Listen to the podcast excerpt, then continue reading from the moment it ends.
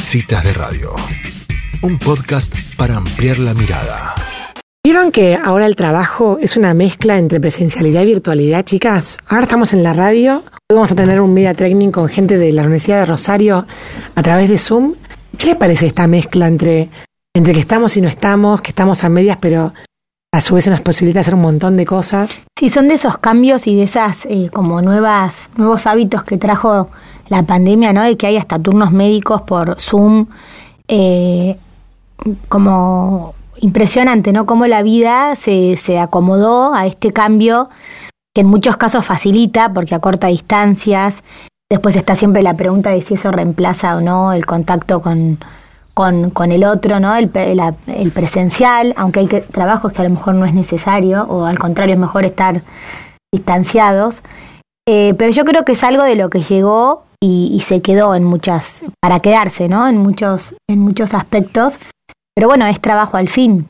Sí, bueno, estaba pensando que eh, se, ha, se ha escuchado mucho que esto demostró a muchas este, empresas que no es necesario estar presente eh, en una oficina todos juntos para hacer un buen trabajo y poder tener este buenos logros. Así que me parece que es algo que, que bueno, que vino, como dice Ángeles, para quedarse y, y, a demostrar que se puede trabajar bien desde cualquier punto y puedes, este, desde cualquier punto del planeta, de hecho, porque vos podés trabajar desde Buenos Aires o desde Pehuajó y, y estar trabajando en el mismo proyecto o en el mismo, este, para conseguir el mismo objetivo, ¿no es cierto? Había un mundo de posibilidades que antes no existía, ¿no? Exacto. Sí, no, me parece que existían, pero como que le faltaba valor, como que no lo, no, no, no, se, no se lo veía como... En muchas, em, en muchas, áreas era algo impensado, por ejemplo, en todo el ámbito de, de abogados, de tribunales, de era como pensar en llevar todo a, digital y, a, y, a,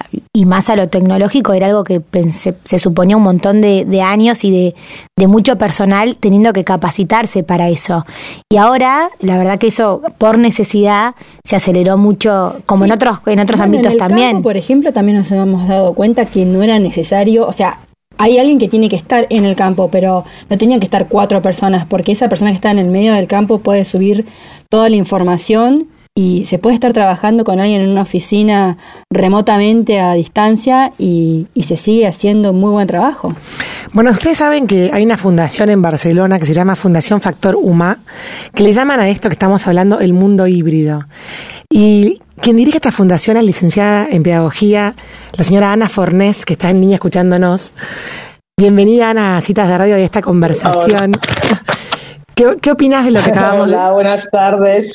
¿Qué opinas de lo que acabamos de decir? Pues me ha gustado mucho escuchar esta parte de le faltaba valor, ¿no? A lo que, a lo que, a, lo que algunas empresas ya estaban haciendo. Es decir, al final eh, se ha demostrado, a pesar de que con sus consecuencias positivas, pero también algunas negativas, pero que se ha demostrado que no es verdad que sea necesario estar cuatro en el mismo sitio, en el mismo tiempo y a la misma hora, etcétera. Es decir, que que la hibridación abre un mundo de posibilidades que, como todo en la vida, tiene sus pros y tiene sus contras.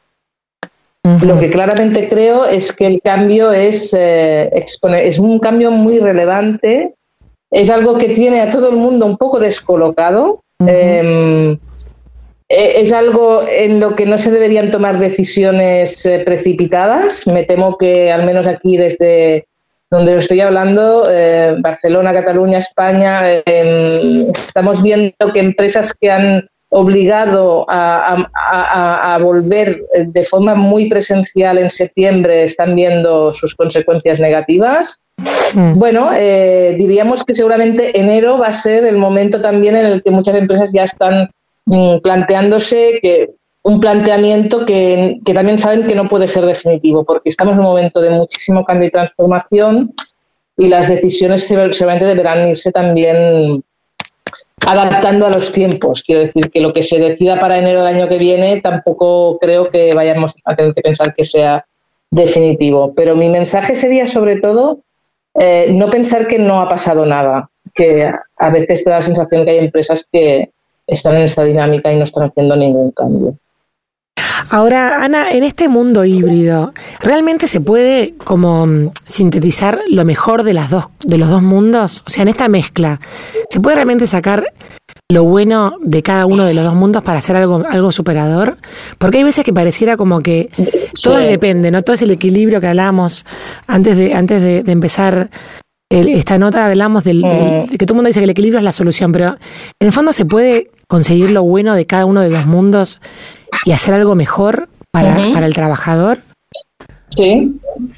Eh, deberíamos eh, ser capaces de hacerlo, pero eso, sin precipitarnos. Quiero decir que el cambio es grande, entonces em, la mirada tiene que ser también a medio plazo y a largo plazo, no puede ser muy inmediata. ¿Por qué? Porque, bueno, también mm, se está acelerando todo el tema del, por ejemplo, yo, yo, yo para mí es muy, me parece significativo la, la, introducción del elemento del cambio climático, ¿vale? O sea, todo lo que el planeta nos está, nos está eh, gritando de una manera ¿no? tan desesperada. Imaginaros los que somos de España, ¿no? Todo lo que está pasando en la isla de La Palma, ¿no? Mm. Em, que no sé si tengo que vincularlo o no, pero entenderme, los, los, fenómenos meteorológicos extremos, que en Europa, pues este verano también en Alemania, también fue muy, muy, bueno, en fin, todo lo que estamos viendo, ¿no? Eh, eh, hace que el pensamiento, creo, desde las empresas no puede ser solo relacionado con lo que hasta ahora pues las empresas eh, la mayoría de ellas no tenían su foco que es en, bueno en la pues, por supuesto la sostenibilidad pero la subsistencia pero es que pues que ahora en estas decisiones relativas a cómo tendríamos que hacer esta parte de hibridación por ejemplo hay ese elemento clarísimo de que si facilitamos que uno o dos días a la semana muchos trabajadores no vayan a trabajar, eh, el ahorro en CO2 va a ser enorme. Entonces, mm. creo que ahí hay que, hay, que, hay, que ser capaces de tener esa mirada más holística, ¿no? En relación a, al final, cuál es el rol de la empresa en nuestra sociedad, ¿no? Porque, claro, eh, las cosas buenas que nos da en los dos mundos hay que mantenerlas. La presencia de cosas muy buenas y nosotros no estamos para nada a favor de empresas que están decidiendo que ya se deja de ir a la oficina prácticamente ni un día a la semana. No, no, no, no, no. Estamos en el 3-2-2-3 sobre todo, ¿no? Porque hay cosas muy buenas en la presencia. Lo que no tiene sentido es que tú hagas volver a la gente a hacer lo que estaba haciendo en casa. ¿Para qué vuelvo a la oficina? Esta es mucho la reflexión, ¿eh? Sé que es fácil de decir y muy difícil de hacer, pero, pero si vuelvo a la oficina para seguir haciendo lo mismo que estaba haciendo en mi casa el último año y medio, ahí es que es donde hay que poner una alerta, ¿no? Claro. Entonces, eh, hay cosas muy, muy buenas, hay cosas muy buenas de, toda la parte online. ¿eh? Ana, hiciste una declaración en una entrevista previa que te hicieron acá en el diario Clarín, en la Argentina, en la cual dijiste que si solo te centras en producir, cada semana te conviertes en un poco más obsoleto. Y esa declaración generó un montón de conversaciones interesantes, porque en el fondo, producir en nuestro ADN es algo bueno, ¿no? Ahora, ¿qué es producir en, esa, en ese contexto? En ese contexto es eh, no darse cuenta de, que este cambio que la pandemia ha acelerado tanto eh, ya no nos mm, ya no, no mm, es tan fuerte que no nos podemos permitir entre comillas el lujo de estar solo en la vamos a resumirlo así de una manera un poco a ver si se me entiende en la operativa es decir yo, intentamos desde nuestra fundación transmitir a todas aquellas personas que tienen responsabilidad sobre personas que es muy importante explorar, eh, em, eh, intentar anticiparse a los cambios, eh, ser más atrevidos y, tomar decisiones que a veces puedan ir un poco, que parezca incluso contracorriente, pero es que tiene que ver con esa, ese, cambio y esa transformación que, que, se ha, que se ha agudizado tanto, ¿no? Eh, bueno, es, nuestra visión también de que al final, oye, la empresa no solo está para dar dinero, ¿no? Es decir, que si tú esperas de tus mm, personas que están en tu empresa solo, pues que, en fin, que solo pones el foco, como dice nuestro actual presidente, en la calculadora, en lugar de tener una brújula, si todo el día tienes una calculadora, pues eh, va a ser difícil que tu organización sea capaz de, de eh, en catalán, eh, es una palabra catalana, de, bueno, perdonar, eh, de, de, enfrentarse, entre comillas, es una palabra un poco, un poco dura, ¿eh? pero de, saber cómo abordar estos retos. ¿no? O sea, hoy mismo nosotros hemos tenido una reunión con nuestro grupo de expertos que nos ayudan y realmente es un momento de máxima dificultad, entre comillas, también de, mucha oportunidad, claramente, para el tema de las personas, ¿no? pero, mm, pero es que hay que ir cambiando la visión de la empresa para que la empresa para que está en el mundo la empresa entonces personalmente como trabajador no si yo simplemente y, cuidado ¿eh? que esté simplemente que no que no parezca quiero decir que no es importante o que, que ya a veces ya es toda una lucha cuidado ¿eh? pero, pero sobre todo para los que tenemos responsabilidades eh, es muy importante ser capaz de levantar mucho la cabeza mm. si solo estoy ahí eh, intentando sacar adelante, pero sin una visión a medio o largo plazo, va a ser muy difícil que realmente nuestra organización pueda subsistir. Claro, y llevándolo a la persona particular, más allá de la empresa como organización, sino a sus individuos que trabajan dentro de una empresa o que, o que poniéndole el foco a la actividad propia, ¿no? ¿Cómo puede ser que una misma actividad me acuerdo de, ese cuento que alguien tallaba una piedra, otro estaba construyendo una, catedral y hacían la misma cosa. ¿Cómo se hace para, para resignificar, digamos, el trabajo cotidiano en algo que tenga trascendencia? Sí, sí. Claro, ahora mm, dijéramos que mm, el por qué se está hablando tanto del propósito, ¿no? O sea, no tanto de misión y visión, que aún sí, pero mm, sumado sería un poco el propósito, eh, es la reflexión de, que al final eh, eh, el trabajo mm, sea algo más ¿no? que ir a ganarte un sueldo. ¿no? Entonces, esto tiene mucho que ver también en cómo, en cómo tu organización da valor a lo que significa la persona propiamente. ¿no? En nuestro nuevo manifiesto que encontraréis en nuestra web factoruma.org hablamos de tres grandes ejes y justamente el eje del medio es el de la persona plena, ¿vale? O sea, son tres ejes. El primero sería la organización consciente. Entendemos que las organizaciones deben hacerse plenamente conscientes de su nuevo rol en la sociedad, según nuestro punto de vista. Y en el caso de la persona plena, que al final es también intentar ayudar tanto a los que están en la empresa como los que no, están tanto produciendo constantemente, pues están en otro, otra manera de vinculaciones con las empresas, al final estés dentro o fuera, como, como persona trabajadora, es, es, es, tener claro que hay elementos básicos para poder enfrentarse a, todos estos cambios, ¿no?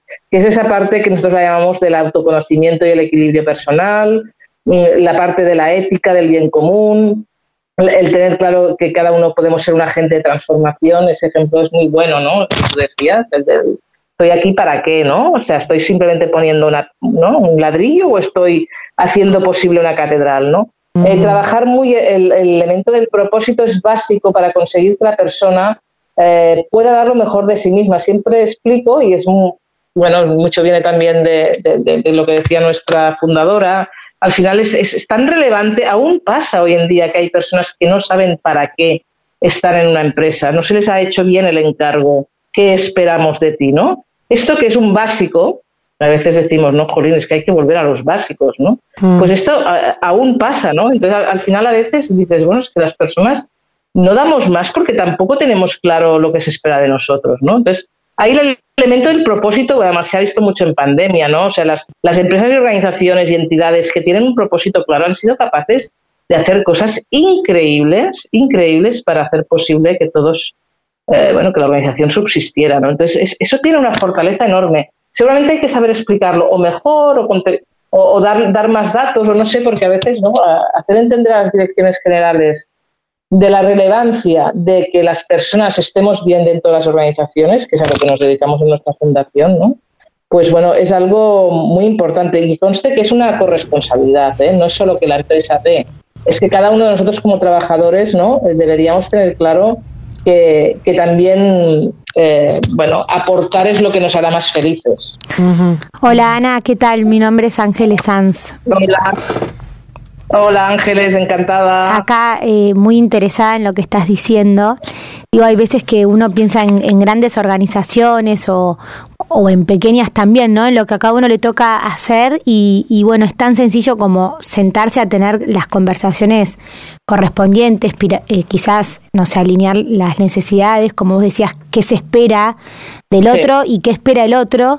Y son como las, los lineamientos básicos de, cualquier relación, no solo de las laborales, y cómo a veces se piensa en, en planes tan grandes y en esto de la virtualidad y lo presencial, cuando en realidad quizás, lo, lo, como vos decías, lo, lo fundamental o lo esencial es poder tener y saber escuchar, ¿no? Lo que el otro necesita y lo que uno puede dar y en esa conversación tan sencilla y a la vez tan difícil quizás está como el éxito, ¿no? De, cualquier equipo de trabajo. Ostras, totalmente de acuerdo, Ángeles, qué alineamiento tan bonito, porque es totalmente esto, nosotros lo tenemos más que comprobado, cuando hay confianza, eh, y hoy mismo lo he podido experimentar con el grupo este de expertos y expertas que nos ayudan ¿no? en nuestra cotidianidad, pero luego cuando pienso en el equipo, ¿no? las seis personas que hacemos posible el día a día de nuestra fundación, la parte relacional es la clave, ¿no? Al final, es decir, eh, y, por eso hay tanta, tanta relevancia, yo cada día lo tengo más claro cuando hablamos de temas de liderazgo, de la importancia de esa parte de autoconocimiento, ¿no? Y de cómo deben ser los, nuevas, los nuevos las nuevas líderes, ¿no? Sin, sabe que la palabra líder siempre tiene esa connotación que parece que sea un salvador, ¿no? Pero es igual, las personas que toman decisiones, cuán importante es que sean capaces, por ejemplo, de algo tan básico, pero tan complejo a veces, que es la escucha. Mm. Y es eso, es la relación, es esa parte, o sea, ¿por qué es tan difícil? ¿Por qué son tan complejas estas conversaciones? Mm. Pues seguramente porque según cómo seamos nos pueden eh, puede parecer que nos están atacando, por ejemplo. ¿Eh? Yo, he intentado hablar de cosas muy prácticas también, ¿no? Y de lo que estoy experimentando para mi viaje personal, que en mi caso es pensar en que a mí me gustaría llegar a ser una buena líder, ¿no? No ser tan jefa y ser más líder, ¿no? repitiendo que esa palabra de líder a veces también da un poco de vértigo, ¿no? Pero sí que, por ejemplo, hay un elemento que estoy defendiendo mucho y que entiendo que a veces no se me entienda, pero a la, a la altura que llevo ya y los años que llevo, cada día veo más claro que es esa parte de trabajar eh, lo que aquí llamamos el ser el, líder coach, ¿no? La, importancia de, de, de, alguna manera de, acompañarse de todas esas partes eh, de reflexión, de conversación, de, la parte relacional en el centro de todo, ¿no? Ayudemos a nuestros managers, a cual, aunque sea de una empresa de, o sea, siempre en cualquier empresa, por pequeña que sea, siempre va a haber alguien que estará dirigiendo y tomando la última decisión. Mm. A estas personas hay que acompañarlas mucho más de lo que se las ha acompañado en todo esto, ¿no? Mm. Volviendo al tema de ser tomadores de decisión, ¿no? Y volviendo a la persona, ¿cómo hacemos para amigarnos más con la incertidumbre? Porque realmente el cambio es, ha sido, como has dicho, tan profundo que todavía no vemos las consecuencias del todo. ¿Cómo hace una persona que está escuchando esta entrevista para digamos, para poder incorporar la incertidumbre constante dentro de su paleta de, digamos, de toma de decisión? Eh, fácil de decir, eh, muy fácil de decir lo que voy a hacer, no tan fácil de practicar, pero es, eh, es con esto es con lo que hay que lidiar. Es decir, la, la, incertidumbre, ya cuando hace unos años hablábamos del entorno buca, ¿no? Volátil, incierto, complejo y ambiguo, Ahora aquí en España, no sé por allá, eh, si en Argentina empezáis a oír un nuevo acrónimo que se llama BANI, eh, BANI de brittle, frágil, A de ansioso, o sea, ¿cómo es nuestro mundo? Es frágil, es ansioso, es no lineal y es incierto, ¿vale? Eh, la I ahora, ahora, me estaría equivocada, igual me equivoco con la I, pero bueno, quiere decir que incorpora un elemento que creo que hay que tener muy en cuenta sin dramatizar ni sin tampoco agobiarnos a tope, pero es la parte esa de, la ansiedad, por ejemplo. Imaginaros, ¿no? Es decir, al final eh, hay, que, hay que ser capaces y hay que ser atrevidos de tener conversaciones también donde seamos capaces de, conseguir que las personas nos digan cómo se sienten realmente. ¿no? Entonces, eh, los tomadores de decisiones lo que tenemos que ser es más valientes. Mm. Eh, eh, y los demás, los que no les tienen que tomar esas decisiones, acostumbrarse a este mundo que, o sea, siempre, al final la adaptación es lo que queda. O sea, no queda otra. Entonces, evidentemente, luchar por la, por la justicia, por todo lo que cada uno como persona entienda que debe, debe luchar, ¿no? Y por tanto, lo vinculo con el elemento de estar muy despierto, ¿no? y, y, ser activista, yo que sé, aquí estamos, se está cogiendo una, una línea también en algunas empresas interesantísima que se considera intentar que los trabajadores se consideren también propiamente activistas de cosas que desde la empresa se puede hacer para mejorar la sociedad. Bueno, quiero decir que eh, eh, sin, sin, ser naifs, que a veces lo somos un poco, ¿verdad? Se nos, eh, se nos critica a veces por todo esto, pero ser capaces de aterrizar cosas que, sabemos que a las personas, si se las pedimos, las conversamos, se les ve el sentido y la persona ve que su empresa o organización no solo está para hacer dinero, bueno, va a hacer que la persona se sienta mejor y esa parte que hablábamos del propósito va a coger más peso, ¿no? Espectacular. Ana Fornés, muchísimas gracias por sumarte a nuestra conversación en Citas de Radio.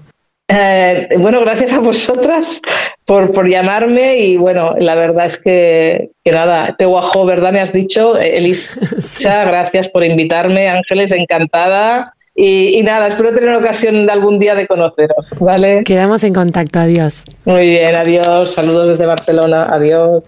Bueno, y así pasaba Ana Fornés, ella es la dirigente de Fundación Factor Humá, una fundación que trabaja en España justamente con los recursos humanos, lidiando en el mundo complejo en el que vivimos hoy. No te pierdas el próximo capítulo del podcast de Citas de Radio. Búscanos en redes. Somos Citas de Radio.